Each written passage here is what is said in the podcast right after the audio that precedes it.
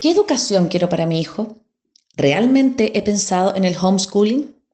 En este capítulo entrevistamos a María Elisa Costa, directora pedagógica de Amalgama Educación, sobre todos estos cuestionamientos y sobre todo en pensar cuál es el hijo que yo imagino de acá a 20 años, cuál es la persona que yo quiero formar, de qué manera quiero que el colegio o la institución educativa transmita los valores que yo quiero que esa persona crezca.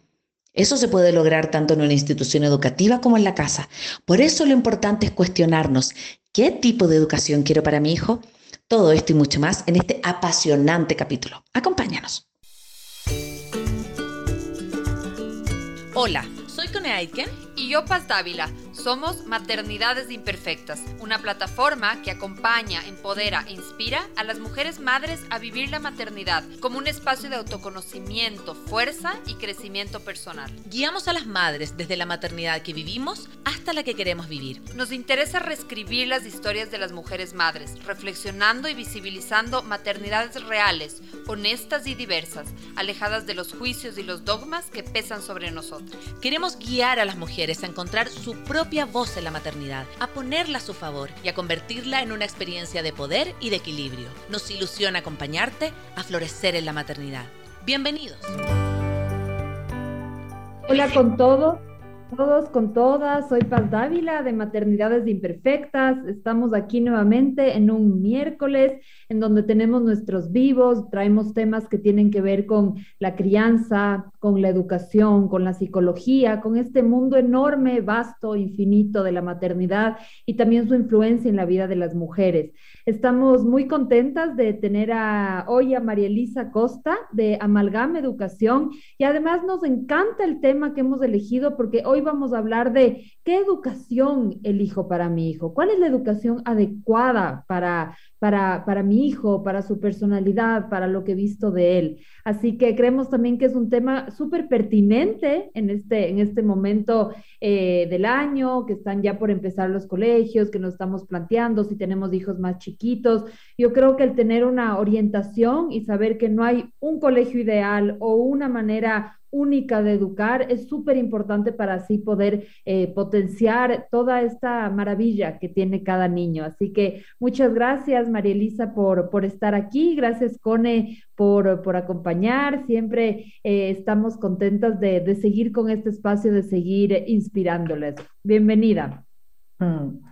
Hola queridos, hola a todos. Bueno, mi nombre es Conetkin, estamos también contentos con La Paz. Tuvimos un, par de semanitas en que, en que nos tuvimos juntas, así que también nos pasa con La Paz que de repente, ¿no? Por viajes, por cosas no podemos, pero siempre sentimos que hacerlo juntos es distinto porque tenemos distintas miradas, distintas experiencias y eh, nuestra invitada de hoy, que ya le vamos a pedir que se presente, fue muy lindo porque ellos nos buscaron a nosotros a maternidades eh, forma parte de Amalgama Educación. Y cuando nosotros empezamos a mirar eso fue como, wow, qué, qué tema más importante, qué tema más valioso. Y les voy a contar un poco porque yo realmente admiro a la gente que hace homeschooling, eh, o sea, en todo su sentido de la palabra por varias cosas, pero sobre todo como qué importante, como decía La Paz, es no tomar la educación como, como un rebaño, ¿no? Como que, ah, es como, todos llevan, tienen a los hijos en el mismo colegio, entonces yo tengo que ir a ese colegio. O yo iba en determinado colegio, por lo tanto, mi hijo tiene que ir en ese colegio. Entonces, como más bien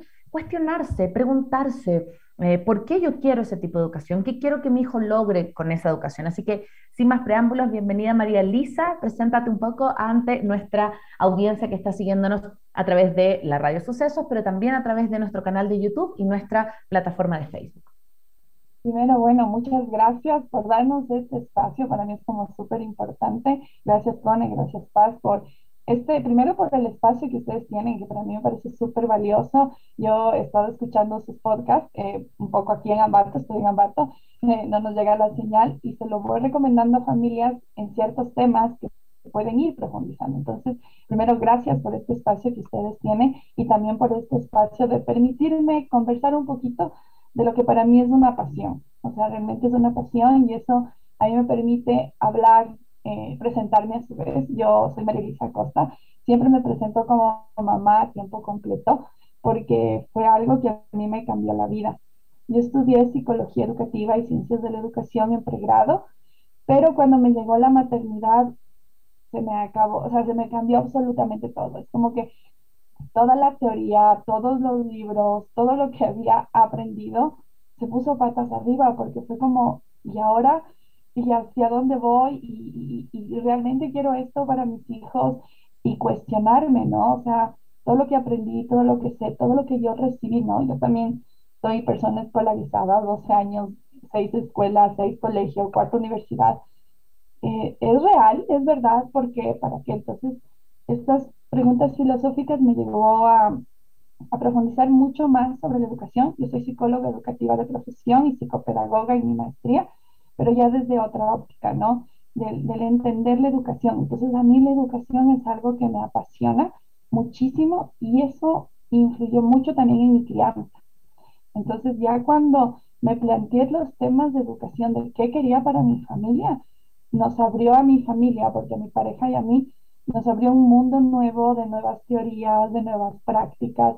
Y cuando ya hice mi especialización en maestría, vi otras cosas. Entonces, eh, ahí vi la educación planteándomelo como primera persona, pero también ha sido súper lindo en estos años eh, poder acompañar a familias que también se han cuestionado lo mismo. Porque como mamá, llega un momento en que dices, ¿y hacia dónde voy? ¿Y dónde encuentro respuestas? ¿O a quién pregunto? Y te das cuenta que a veces dices, ay, ¿con quién hablo? Y ahí entendí también que la maternidad y estas decisiones es mejor conversarlas y hacerlas mm. acompañadas. Y estos años hemos podido, he podido acompañar a cientos de familias en este proceso y, y, ha sido lindo, ¿no? Ha sido como también un reto y un autodescubrimiento y el reaprender y cosas que a veces parecen que ya están logradas con tu segundo hijo. Es como, no, no va por aquí. Pero el poderlo pensar está chévere, ¿no? Es el cuestionarte sobre estos temas lo que te da, te da un paso más adelante en la maternidad y en la educación que le das a tus hijos. Qué bonito, gracias María Elisa. Recordar también a las personas que nos están escuchando que pueden hacer sus preguntas, si quieren participar en este programa, lo pueden hacer al 0999-043030. Este programa de igual manera va a estar reprisado el día domingo a las 12 del mediodía por Radio Sucesos y en una semana en formato podcast. María Elisa, quisiera, mm, hay algo que a mí me, me parece que trajo la pandemia eh, y es justamente el cuestionarnos eh, más sobre la educación, eh, más sobre qué educación queremos para nuestros hijos y sobre todo saber que hay otras alternativas. Yo me acuerdo en em, hace, hace, hace unos, ¿qué será? Hace unos seis años me acuerdo haber estado en una reunión con mis compañeros de colegio y haber como mencionado esto del, del homeschooling y, y todo para todos era que raro, qué extraño, esto existe. O sea, es como que era no, no se consideraba una opción, menos aún algo serio. Yo creo que la pandemia, si bien hay muchas familias que ya venían haciendo homeschooling, eh, eh, tú nos contarás un poco más de la historia, sin embargo, creo que la pandemia realmente se lo puso sobre la mesa. O sea, muchas familias que no lo consideraban realmente lo, lo comenzaron a considerar. Y no solo el homeschooling, sino también otro tipo de, de, instituciones educativas. Yo veo positivamente que en estos años se han abierto nuevos colegios con nuevas propuestas, eh, colegios, por ejemplo, más pequeños, más enfocados a, otro tipo de capacidades. Y yo creo que eso es maravilloso. En la época que yo estudié, eh, había como los típicos tres colegios, que eran los buenos colegios y, no mucho más, ¿no? Eh, entonces, en ese sentido, quisiera empezar, como decía, desde la base para quienes nos están escuchando. ¿Qué tipo de preguntas deberían hacerse los padres para escoger, cuando están a, puertas de escoger la educación de, sus hijos? ¿Qué tipo de, reflexiones, qué tipo de observaciones, qué tipo de preguntas deberían eh, ponerlas sobre la mesa para tomar esta decisión? Y ahí lo que acabas de decir, este preámbulo es clave porque eh, cuando nosotros empezamos con la educación virtual en la pandemia, los papás dejaron de mandar a sus hijos y vino la escuela a la casa, ¿no? Y muchos dijeron, ¿qué está pasando aquí? ¿Por qué le dice eso a mi hijo? ¿Por qué le manda esas tareas? Esto ya no está actualizado y se te pasan estos cuestionamientos. Pero independientemente de con, contexto de pandemia, ¿no? Eh, es súper importante que como, y, y, yo, bueno, yo siempre digo, la crianza y educación sí es un tema que debes hablarlo con tu pareja antes de casarte, o formalizar o tener hijos. Es como, oye, eh, ¿qué piensas? ¿no? Entonces, para mí es súper importante partir de la primera pregunta, o más que primera pregunta es una visualización. ¿Cómo, mm. ¿Cómo, le ves a tu hijo en 20 años? ¿Cómo le ves a tu hijo en 50 años? Mm. ¿Cómo, qué, qué, persona va a ser? O sea, y, y, ojo, ¿no? Entiende que el mundo actual en 50 años no va a ser igual. Nosotros hace 20 años no teníamos esta, este gusto de entrevistarnos, solo lo veíamos en los supersónicos, que veíamos que se veían en la pantalla y decíamos, eso es muy lejano. Imagínense en 20 años qué habrá. Entonces, la primera pregunta es, en 20 años, ¿cómo le ves a tus hijos? ¿Cómo los visualizas? ¿Qué hacen? ¿Qué están haciendo? ¿A dónde van? Eh, ¿De dónde vienen?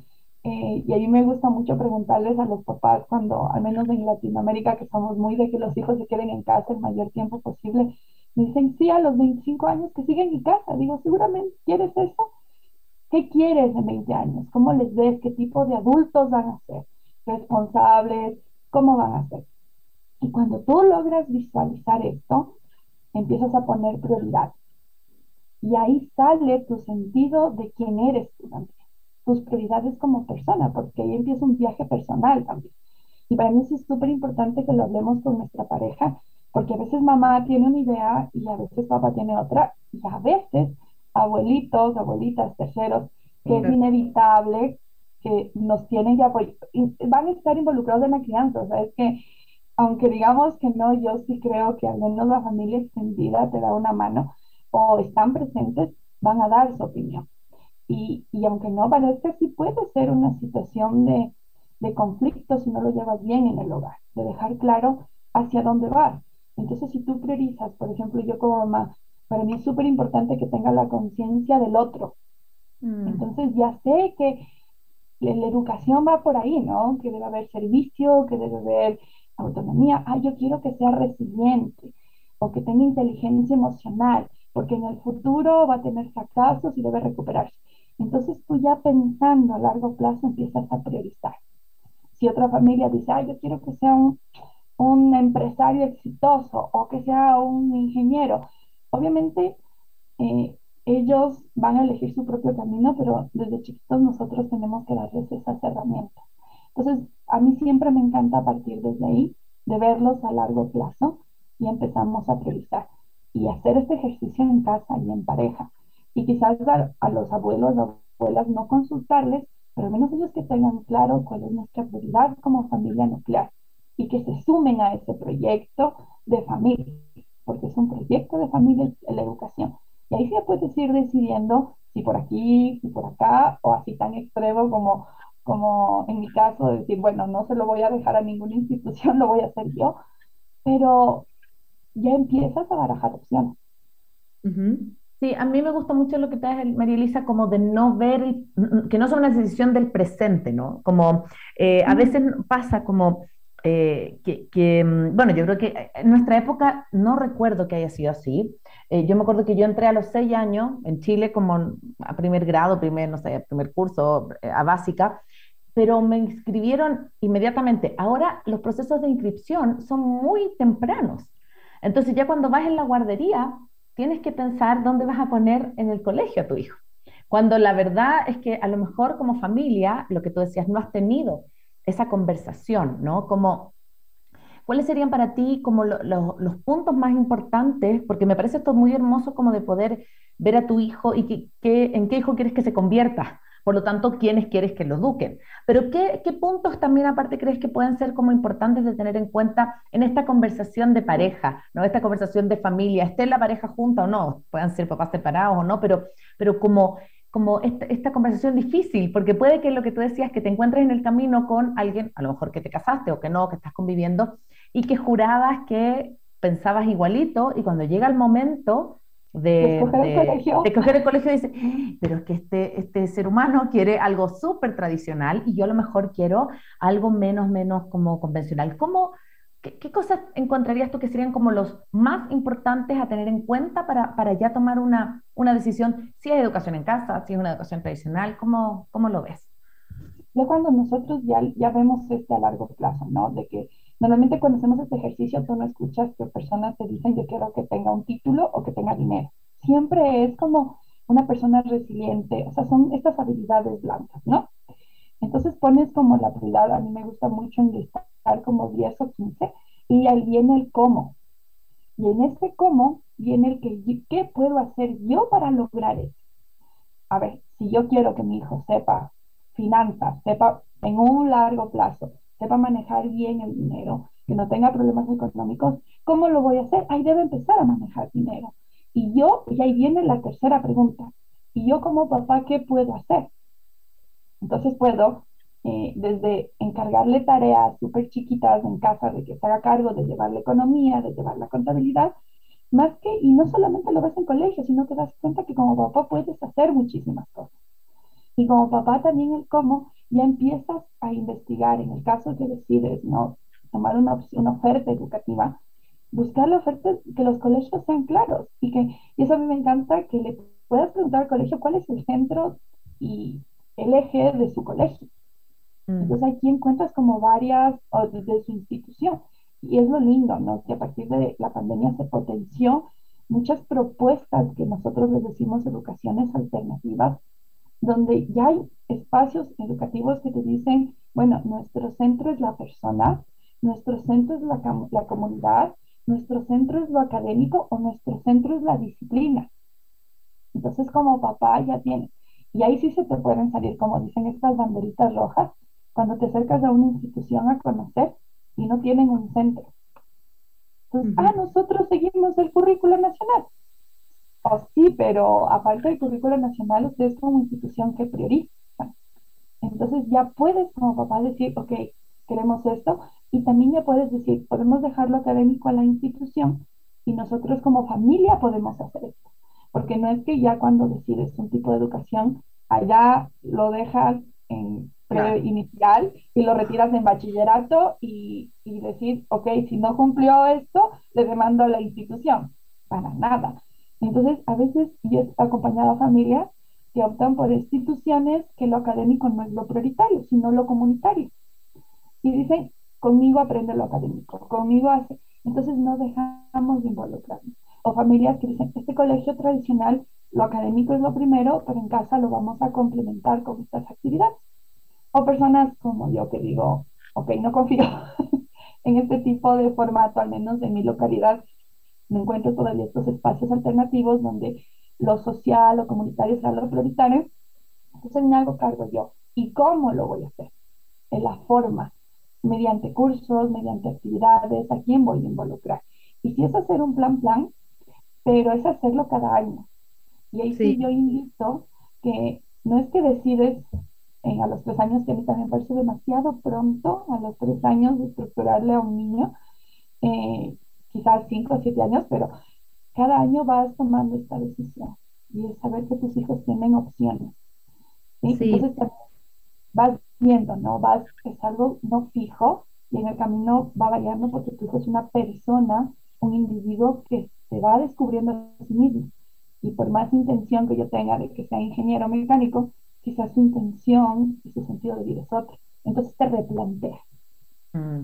Que, justo respondiste una pregunta que, que, yo tenía y es este, mm, justamente, ¿no? El colegio debe como ir en la misma línea, por ejemplo, a la crianza o, la o pueden ser como complementarias, quiero decir, por ejemplo, el colegio que yo elegí para mi hijo sí es un colegio más académico. A mí sí me interesa también todo el tema de las emociones, del desarrollo personal, de la mirada al otro. Entonces, es como, no, cuando yo pensaba en ese colegio decía, no, no, no me preocupa tanto porque yo sé que esto es un fuerte en mi crianza. O sea, quiero decir, como que desde la crianza yo puedo complementar esto. Eh, entonces, eh, y de lo que te escucho, eh, un poco también esa, es, es, como lo que estás diciendo, ¿no? O sea, hay es como podemos elegir un colegio y podemos complementarlo con otros valores u otros intereses que sean importantes para, para la familia, para lo que queremos para, para nuestros hijos, ¿no? Eh, y, y, algo que también creo que tiene que ver con esa complementación o con, o con, es que finalmente es como la escuela es del mundo, ¿no? Es la vida. Es como, sí, está la educación, educativa, está, digamos, la institución educativa, pero creo que las, las, las oportunidades de aprendizaje es, es, la familia, son las relaciones, es la naturaleza, entonces creo que también es súper importante como ampliar esta, ¿qué, ¿de qué estamos hablando cuando hablamos de educación? Y es cuando te cuestionas y le da sentido a esta decisión que tomas, ¿no es cierto? Y entender que no la educación se limita a la escuela o al colegio. O sea, no son, de que puede ser un gran aliado, que puede ser un apoyo, y una institución decente, yo es lo que yo creo para mí es súper importante, se va a preocupar cómo estás criando a tu hijo de entrada. Y también va a comprender esas particularidades de tu hijo y de tu familia, y va a entender. Y también como persona, como familia, cuando decides con una institución, también tienes que tener claro qué va a pasar en esa institución. Si optas por una institución militar, está claro cómo va la línea. ¿sí? Entonces, eh, hablas con tu hijo, eres claro. Yo conozco muchas familias que hacen educación militar y hacen crianza positiva en el hogar. Tú dirías, wow, son cosas como muy diferentes, pero en casa hablan y le dicen, le explican a su hijo, porque en la crianza positiva tú hablas mucho, o sea, das voz, te escuchas. ¿Por qué estás en este colegio? ¿Por qué para mí como familia es importante y él va a valorar? Y también va a contrastar. Por ejemplo, nosotros también en crianza positiva no trabajamos con premios y castigos, pero muchos niños con crianza positiva están en escuelas y al final una nota a veces se transforma en eso. Pero en casa lo conversan y le dicen, mira, la nota es solo un reflejo, una retroalimentación de si debemos esforzarnos más o no. Entonces en casa sigues complementando. Y esa es la idea y es lo que yo siempre les pido a los papás cuando acompaño estos procesos de toma de decisión en tipo de educación, de que no tercialicen, que aunque vayan a una escuela, no tercialices y estés involucrado y estés presente y en la escuela y en el colegio sepan que estás presente. Y eso también para mí es importante porque hace que los colegios y las escuelas se actualicen y estén al día y digan, ah, tengo que capacitar a mi personal, tengo que apoyar a mi personal. Y eso va a hacer que la educación en general ayude un montón. Quizás tú lo haces por tu hijo, y la profesora dice, bueno, ya voy a ponerme a investigar esto de la crianza positiva y termina beneficiando a todo un grupo. Entonces, este hablar las cosas, el involucrarnos, el cuestionarnos y hasta cuestionar a las instituciones, no solo nos va a ayudar a nosotros, sino a la sociedad en sí. Yo cuando visito instituciones, porque cuando yo hago trabajo psicopedagógico y entrego el informe directamente a las instituciones, parte de la inquietud de, dígame en qué línea educativa está usted y si un profesor, y si el rector, director o psicólogo me dice no sé, a mí me, se me brindan así un poco de banderas rojas y le digo, vea, nosotros vamos por esta línea y ahí las instituciones tienen la oportunidad de, de mejorar también. Entonces tú como papá, cuando les invitas a este proceso, ya haces que todos, al hablar de educación, busquen algo más actual, renoven y vas teniendo este acercamiento y un momento súper interesante como ya para plantearnos, por lo menos nosotros en Ecuador, ¿no? Yo sé, por ejemplo, que en Chile, en la parte del hemisferio sur, eh, efectivamente eh, los años son como de marzo a diciembre, ¿no? Ya, ya estamos como en vacaciones de invierno, pero acá en esta parte, la mitad del mundo, eh, estamos en vacaciones. Entonces yo creo que muchas personas que nos están escuchando están en ese momento como de decir, bueno, la verdad es que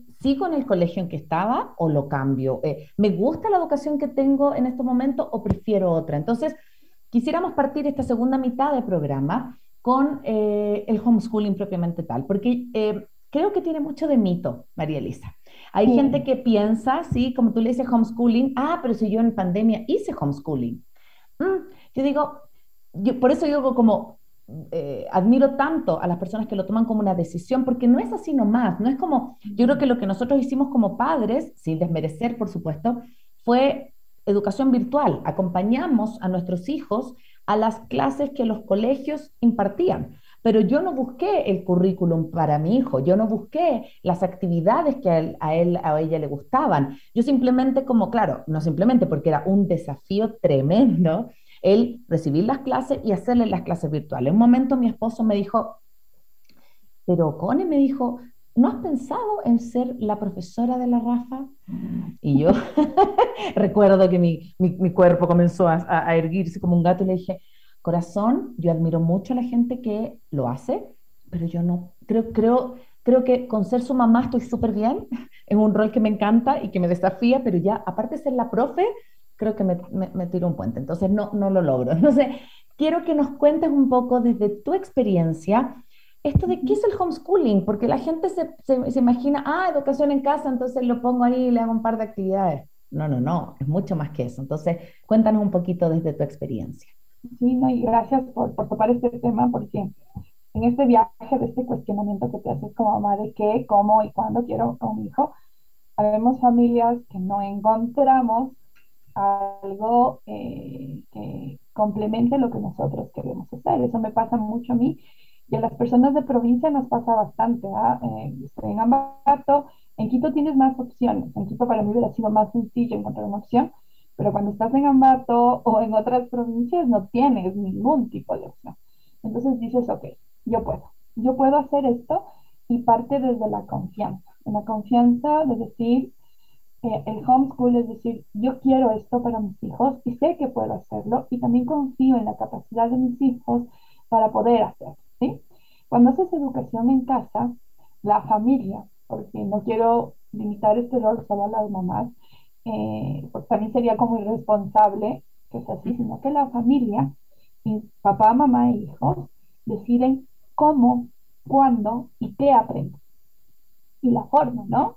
Entonces, eh, tenemos familias que dicen, yo quiero que siga aprendiendo el currículo nacional para tener su certificación y lo voy a hacer de esta forma. Vamos a comprar unos libros, nos vamos a dedicar las mañanas, pero es la mamá la que decide o la familia la que decide. Los involucrados deciden qué, cómo y cuándo aprenden. Y en este proceso puede incluir que quizás tomes unos cursos, que quizás tomes una tutora, pero al final tú eres quien tiene la última decisión y también eres el responsable total de si sabe o no sabe algo tu hijo.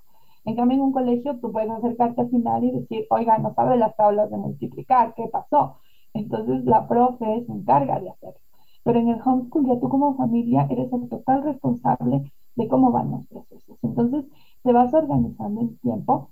No hay una sola forma de hacer homeschool y no es algo, no es la novelería. Solo aquí en Ecuador eh, estamos hablando más de 40 años de gente haciendo educación en casa.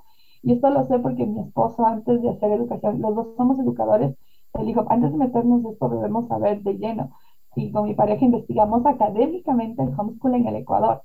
Entonces, y en Ecuador ha estado muy avanzado, tanto que la, parte legislativa de educación en casa eh, estuvo aprobado en febrero y en marzo entramos a la pandemia. Entonces estaba lista la ley, la parte del reglamento de educación en casa, porque aquí en Ecuador es algo que viene hace años y que es una opción, ¿no? Entonces a nosotros nos llaman como la tercera ola de homeschool, porque hace cuatro años antes de la pandemia era algo que iba creciendo y en la pandemia se potenció un montón. Entonces entendemos la educación en casa como la familia es la persona que, las, las principales personas que deciden. Ahora, el cómo Tú puedes hacer educación en casa desde lo más militar hasta lo más libre posible, porque depende mucho de las prioridades de la familia. Y es ahí donde tú ves, ¿no? Como cuando acompaño yo a familias, porque a veces me dicen, ah, es que ustedes las mamás piensan que hacen lo mejor. Yo no pienso que hago lo mejor, yo soy coherente. Pero para ser coherente debo tener como claro el proyecto de vida personal y el proyecto de familia. Entonces yo decido eh, yo soy muy young schooler eh, como mamá, es decir, yo voy al ritmo del aprendizaje de mi hija, se basa en sus intereses. Pero como soy una educadora, tiendo a meter currículo por ahí, ¿no? Entonces, ok, estamos en los dinosaurios, ahorita estamos en los dinosaurios, ya voy tres semanas en los dinosaurios y, y ya, pues estamos en los dinosaurios, pero aprendimos mayor que y menor que con los dinosaurios. Y como tenemos que estudiar los millones de años, que vivieron hace millones de años, pues aprovechamos para aprender unidades, decenas, centenas y cosas por el estilo. Entonces, y es súper interesante que eh, ya como acompañante principal, que es la familia, empiezas a investigar. Empiezas a mm. investigar, te empiezas a informar. Por eso también es un reto. Y también ahí es donde vimos eh, la necesidad de acompañarnos, de acompañar a otras familias. Y a Ignacia Amalgama. De un poquito de esta eh, yo cuando recién empecé a hacer educación en casa me sentía tan perdida, no sabía por dónde empezar. por, por dónde desescolarizar, por dónde desestructurarme, y te vas encontrando con otras familias, y ahí fue cuando sistematizamos este proceso, ¿no? Entender que tenemos un proceso de desescolarización, los adultos, porque los niños están desescolarizados, ellos aprenden todo el tiempo. Claro. Así como aprenden a caminar, a gatear, aprenden a leer, aprenden a, a sumar, a restar, y yo lo he visto en mi siempre y cuando el ambiente sea óptimo. Pero ya corremos el riesgo como homeschoolers a veces que nos llevamos currículo de que capaz a los 10 años no sepa leer y escribir. Eso para el sistema no estaría bien. Pero como nosotros tenemos otra prioridad a largo plazo, quizás vamos, permitimos, nos permitimos estos vacíos, estos huequitos, ¿no? Estos lapsos, estos periodos más largos de lograr las cosas. Entonces, es el acompañarse en este proceso. Y es un proceso lindísimo. Y también eh, entender que esta decisión la vas tomando año a año, como lo haces con escuela. Y, y también tus niños se van involucrando porque se hacen dueños de su propio aprendizaje. Mm. Entonces ellos también van decidiendo de decir si quiero continuar por aquí, no quiero continuar por aquí. Y tú tienes muchos chicos que regresan un tiempo al sistema regular y, y está bien, o sea, es parte y ya se empoderan es porque yo pienso a largo plazo. Yo quiero que mi hija esté empoderada de su aprendizaje, entonces algo que esté ambiente en casa lo facilita. Mm. Y, y, perdón, quería hacer como un, un, alcance con eso, ¿no? Como de, de creo que hay desde, desde, el, desde, el, homeschooling, ¿no? Como, y también desde el, desde el concepto de, de, buscar una educación para tu hijo con sus características, tiene mucho que ver con creer en tu hijo, ¿no? Como, como en confiar como en saber que tú no tienes, más allá de que tú seas la persona que acompaña su proceso de aprendizaje, tú no tienes la última palabra, ¿no? Eso me parece como súper, súper también desestructurante para el adultocentrismo, que pensamos que sabemos todo, ¿no? Entonces, eh, me parece también que el homeschooling, desde tú lo que cuentas, es mucho más organizado, más allá de que algunos lo vivan más militar y otros más libre, pero también es estructurado. No es que yo haga cualquier cosa, sino que tengo estos horarios, tengo estos núcleos de aprendizaje, tengo estos como momentos, o sea, Exacto, exacto. Tengo como, tengo como un para dónde ir, ¿no? Como no, no, es, no es simplemente lo que el niño quiera y hoy día hacemos cualquier cosa, sino que va con un sentido mediado por el, por el adulto o quien sea de facilitador. Claro, aquí, aquí a mí me gustan mucho estas dos palabras en educación en casa, que es la confianza y la intención. Porque no porque confíes en tu hijo, dices, bueno, guairapamushka, ¿no? Al viento, que vaya ahí solito. No, aunque hay familias que lo hacen así, les va bien. Pero yo como María Elisa Acosta, eh, tengo una intención. Tengo, quiero darle ciertas herramientas. Entonces, esa intención se encuentra en un diálogo entre los dos. Entonces llegamos a acuerdos de que cómo vamos a trabajar, cuándo vamos a trabajar. Por ejemplo, a mi niña, eh, yo le leía un montón y le dije, oye, yo ya no tengo tanto tiempo para leerte un montón porque nace tu hermano. Así que mi intención es que aprendas a leer porque veo que es una necesidad tuya. Entonces dijo, sí, todo el tiempo tengo que estar pidiendo que me lean y ya no quiero estar pidiendo. Y ella decidió aprender a leer. Entonces de ahí yo me capacité que Montessori, que Waldorf, que no sé qué. Y mi hija aprendió con el Nacho Lee el, texto básico que todo niño ecuatoriano ha aprendido durante los últimos 50 años, ella optó por el Nacho Ley. Y ya la metodología quedó de segundo plano, porque era esa intención, esa necesidad la que se priorizó. Y como padre, al hacer educación en casa, estás más atento, tienes más tiempo para ver esas intenciones, esas ganas de tu hijo que se está conectando con consigo mismo y va potenciando sus talentos, sus capacidades y sus pasiones. Mm. Entonces, esa es una de las ventajas. Yo no podría no verle tanto tiempo a mi hija por ahora. Claro que ahora, ahora ella quiere estar conmigo, pero al momento ya no quiere estar, bueno, ella tomando sus decisiones, pero la educación en casa sí nos da un poquito más de tiempo para verles qué es lo que les gusta, qué no les gusta, qué funciona, escucharles y conectar, porque no es solo y en general en la crianza no es solamente un tiempo de calidad, ahora se habla muchísimo de cantidad y calidad. Entonces sí es importante estar más con ellos. Y por eso hay proyectos educativos lindísimos que solo son tres días a la semana, son cuatro horas al día, porque saben la importancia de la familia en la educación y en la formación de nuestros hijos. Entonces, la educación en casa sí me permite estar más conectada y me da tranquilidad, pero también entendiendo que como mi hija y mi hijo tienen su voz, también pueden decidir. Y entonces, si algún rato quieren regresar al sistema regular, pues ya está, ¿no? También vamos a acompañar ese proceso. Entonces, quisiera, quisiera rescatar dos cosas de, que dijiste. Uno es que igual uno puede ir haciendo cambios, o sea, no todo tiene que ser como, y bueno, ya elegí este colegio y los 12 años, no, yo creo que es importante siempre tener esta flexibilidad, cómo está, le está yendo bien, era lo que e, es un ambiente para él o no. Igual con el homeschooling, ¿no? O sea, es, es, nos está funcionando como familia, sí, no. Entonces yo creo que como que mantener esta, esta observación y esta, esta reflexión y esta apertura a, a ir haciendo cambios creo que es súper, súper importante. Y, el cambio con reflexión siempre, ¿no? Eso. Porque no es porque sí o claro. cuando tú reflexionas y entiendes que estás huyendo, entonces no, no lo vamos a hacer por huir. Exacto, exacto, ajá, exacto.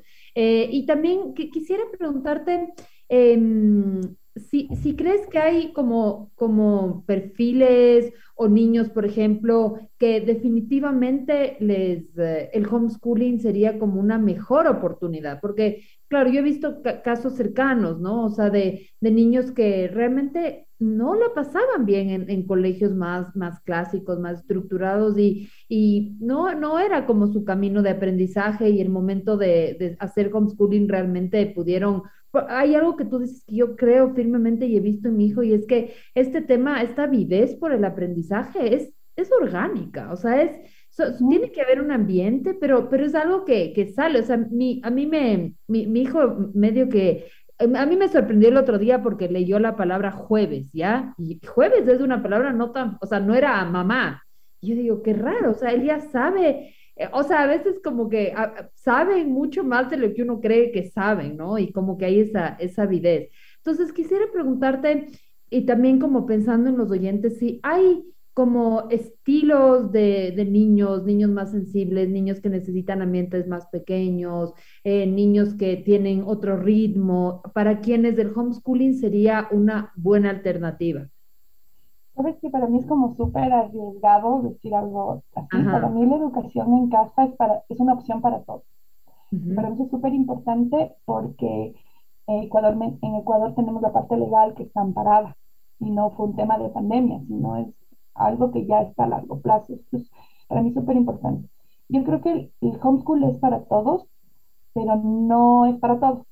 Pero eso no lo decide un perfil psicológico o alguien externo, sino lo decide la familia. Corremos el riesgo, por ejemplo, cuando yo hablaba, eh, con, cuando presentamos el tema de educación en casa en nuestra investigación de máster con mi pareja, muchos me decían, sí, para las personas que tienen algún tipo de trastorno. Digo, no, no es así, porque estaría segregando. Para muchas familias que su hijo tiene algún tipo de diagnóstico, la escuela quizás está bien, Ahora que tienes opciones de tipos de escuelas más estructuradas, menos estructuradas, escuelas gigantescas, colegios fiscales gigantescos o colegios chiquitos personalizados, puedes decidir, pero si tú optas por una escolaridad está bien. Como también si optas como familia a hacer homeschool también está bien. Y sí, y, no es una, yo sí creo que no es un tema de perfil, sino es un tema de decisión familiar. Entonces la familia en, su proyecto, decide que empata mejor con ellos. Entonces, eh, eh, Perfecto. Más por ahí, si no, no te sabía decir más. Sí, sí, creo que no, sí, pero, pero es importante. Porque, porque como dice la CONE, si hay este mito, ¿no? O sea, si mi hijo es de tal modo, entonces sí, si no. Y, y puede ser así o puede ser lo contrario. O sea, puede, puede ser que, un, como tú decías, ¿no? Que un colegio, a, a, que un colegio más estructurado sea lo mejor para ese niño y esa familia en esa circunstancia. Sí, me, me gusta, que no hay como la fórmula, ¿no? Mm. Sí, no hay la fórmula, sino que el homeschool o la decisión de la educación que tú decides como familia es fruto de la reflexión. Y ahí está la validez, porque no, y ese es el problema que hemos tenido durante años de la educación, que todos por igual para todos. Y ya sabemos que no es así, o sea, ya científicamente, psicológicamente, las neurociencias nos dicen no. Mm. Entonces, esta, cada familia debe tomarse este tiempo y este proceso de tomar. Y si a veces no tienes opciones por un asunto de economía, de organización familiar, y tienes que mandarle a tu hijo en una institución fiscal cercana a ti que es masificado y quizás no empata mucho con tu crianza, complementa, porque es tu realidad. Entonces, yo no le puedo decir a alguien eh, de la ruralidad o de la ciudad, usted sí haga homeschool o usted no haga homeschool, sino es o coge esta escuela o no coge esta escuela, sino por qué, para que no hay educación escuela ni colegio perfecto, ni el homeschool es perfecto, pero ¿por qué? ¿Cómo lo vas a solventar? ¿Cómo lo vas a hacer? ¿Por qué y para qué? Porque ya mm. solo ir a dejar tus hijos porque es un colegio de renombre tampoco sirve. Porque el colegio no va a hacer todo el trabajo. Igual mm. los chicos en los colegios de renombre son expulsados, pierden los años, tienen malas calificaciones y el colegio te va a decir, vea, su hijo no rinde aquí. Entonces, no es solo responsabilidad de ellos, sino nuestra. Entonces, la educación en casa es una opción para todos. O sea, todos lo mm. pueden hacer, pero a familias les funciona mejor que a otras. Yo, he escuchado a muchas madres también que me dicen, a mí me encantaría ser, pero amo trabajar de ingeniera en tal lado. Amo mi profesión. Y digo, está súper bien, no porque no hagas educación en casa, significa que eres una mala madre, para nada. Mm. Es tu realidad, es tu opción. Y tienes que adaptar la dinámica familiar para que tanto como persona te realices y tus hijos puedan potenciar quienes son. Entonces vas encontrando el camino, pero siempre y cuando, si no lo puedes hacer solo, te acompañes de gente que te planteen estas inquietudes, que te den otra luz y, y te vas dando luz, ¿no? Y ahí es donde Amalgama encontramos este espacio donde acompañamos a familias para que vayan tomando sus decisiones. Mm. No Amalgama te dice que debes hacer tú, sino que a ti como familia, ¿qué te va a funcionar más? ¿Y cuáles van a ser las consecuencias de esas decisiones? ¿Y qué opciones tienes? Volvemos entonces a esta última parte de este capítulo dedicado a qué educación quiero para mi hijo, cómo me la planteo, cómo, cómo la, la imagino, cómo la sueño. Y estuvimos hablando eh, acerca del homeschooling y justamente María Elisa nos iba a hablar de qué era Amalgama Educación, de qué se trataba para las personas que nos están escuchando y se interesaron en esto. Dicen, bueno, pero no tengo idea cómo partir, no sé, ¿qué hago? Auxilio.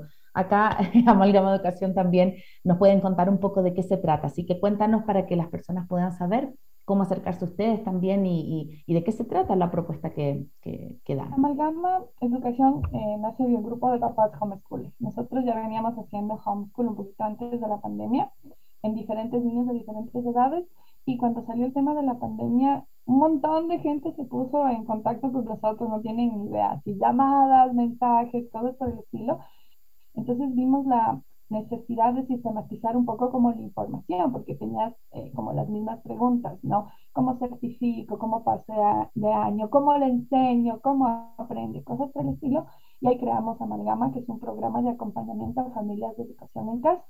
Pero también hacemos otras cositas, ¿no? Ya hemos ido especializando estos años en educación porque hemos tenido que trabajar con tutores que entiendan la diferencia de educación en casa o tutores que quieren o profesores que quieren implementar estrategias que utilizamos haciendo educación en casa en su aula o instituciones educativas que quieren innovar su aula, ¿no? Que quieren innovar, innovar sus prácticas. Entonces, como educación en casa, nosotros eh, somos un programa de nacional, porque tú puedes hacer educación en casa con certificación, es decir, con tu documento que avalice que estás haciendo un proceso educativo de forma nacional, internacional o sin certificación. Eh, nosotros ayudamos con la certificación nacional, es decir, eh, se deben cumplir ciertos eh, requisitos del currículo nacional para poder dar el pase de año. Entonces, como amalgama, te acompañamos a aplicar el currículo nacional, siempre respetando las particularidades de la familia las particularidades de los niños, porque también tenemos familias con tres, cuatro hijos y cada hijo es totalmente diferente. Entonces tenemos que acompañamos desde Amalgama estas opciones para que como familias se vayan empoderando y que con el tiempo van se van dando cuenta que son capaces y que van tomando sus propias decisiones. Entonces, nosotros les apoyamos con guías curriculares, con acompañamiento y esta certificación. Y también tenemos nuestros encuentros. Eh, tanto eh, principalmente ahora nos reunimos bastante en Quito y en Ambato, porque eh, un mito que, bueno, no hemos hablado de la educación en casa, este tema de la socialización, ¿no? Que dicen, ah, son aislados, están eh, en un solo lado, pero es falso, nuestros niños tienden a, a, desarrollar estas habilidades de, de relacionarse con la señora de la tienda, con el señor de los vecinos. Mi hija tiene una pandilla aquí en el barrio, entonces tienen estos otros espacios para relacionarse y Amalgama también facilitamos estos espacios de encuentro. entre familias, entre madres, padres y entre niños para que se den otros procesos que solo se dan en, grupos de pares, ¿no?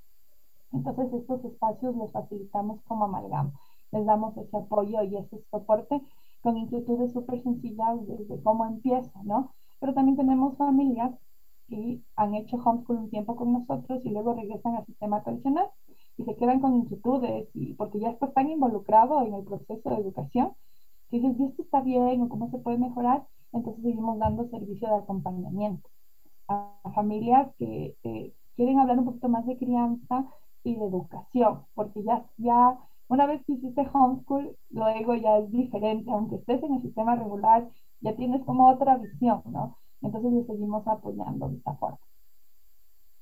Muchas gracias, María Elisa. Me parece, me parece que tu propuesta es súper necesaria. Como tú decías, para estas familias que dicen, ¿por dónde empiezo? ¿Es legal? ¿No es legal? ¿Cómo me estructuro? ¿Cómo busco estos espacios de socialización para mi, para mi hijo?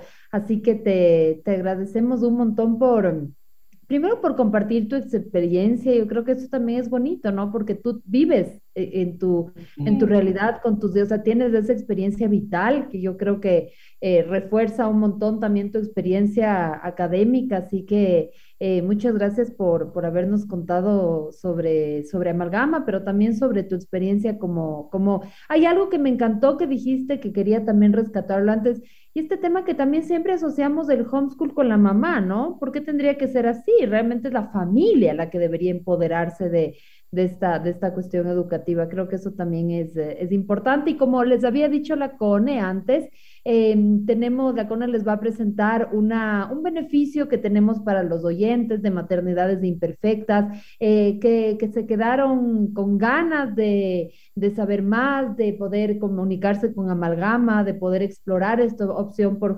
del homeschooling y también de, no únicamente el homeschooling, pero de este apoyo para la educación y la crianza. Así que, Cone, te paso la palabra para que puedas compartir los beneficios. Sí, bueno, para las personas que escucharon este programa, se pueden comunicar con Amalgama Educación, lo pueden encontrar en Facebook, en Instagram, y em, si quieren inscribir a sus hijos en este programa, saber también de qué se trata, hay un 30% de descuento en la matrícula de un niño y un 50% de descuento en la matrícula del segundo y del tercero. Así que si a lo mejor no son solo ustedes, sino que es un hermano, un primo, un vecino, alguien que también se interesó, hay más descuento. Así que está hermoso y ojalá lo puedan aprovechar.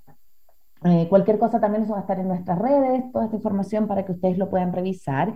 Y, bueno, antes de cerrar, nos quedan dos minutitos, tres minutitos, quiero que vayamos con ideas fuerzas, ¿sí? Siempre cerramos los capítulos como con, ¿con qué nos quedamos del capítulo? Ya en breve.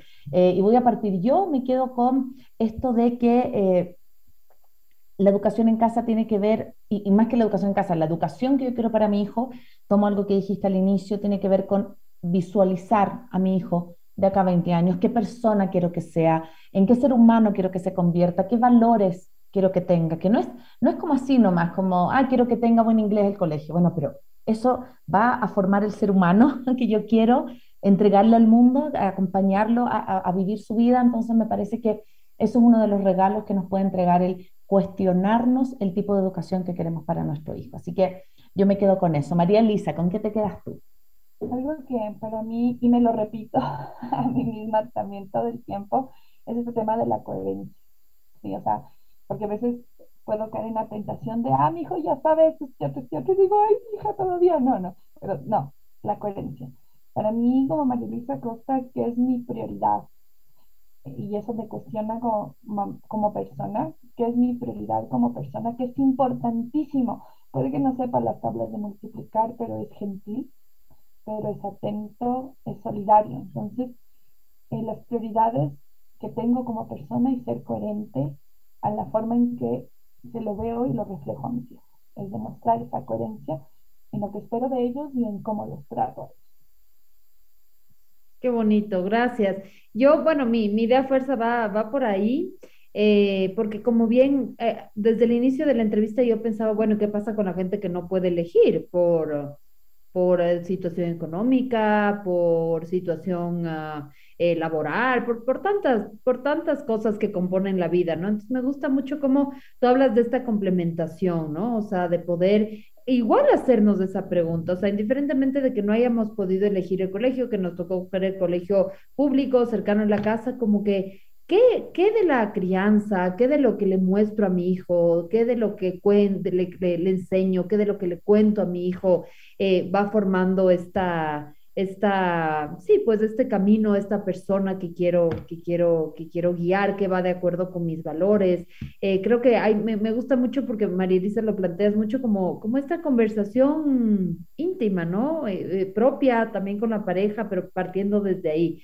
Así que, bueno, muchas gracias por habernos acompañado.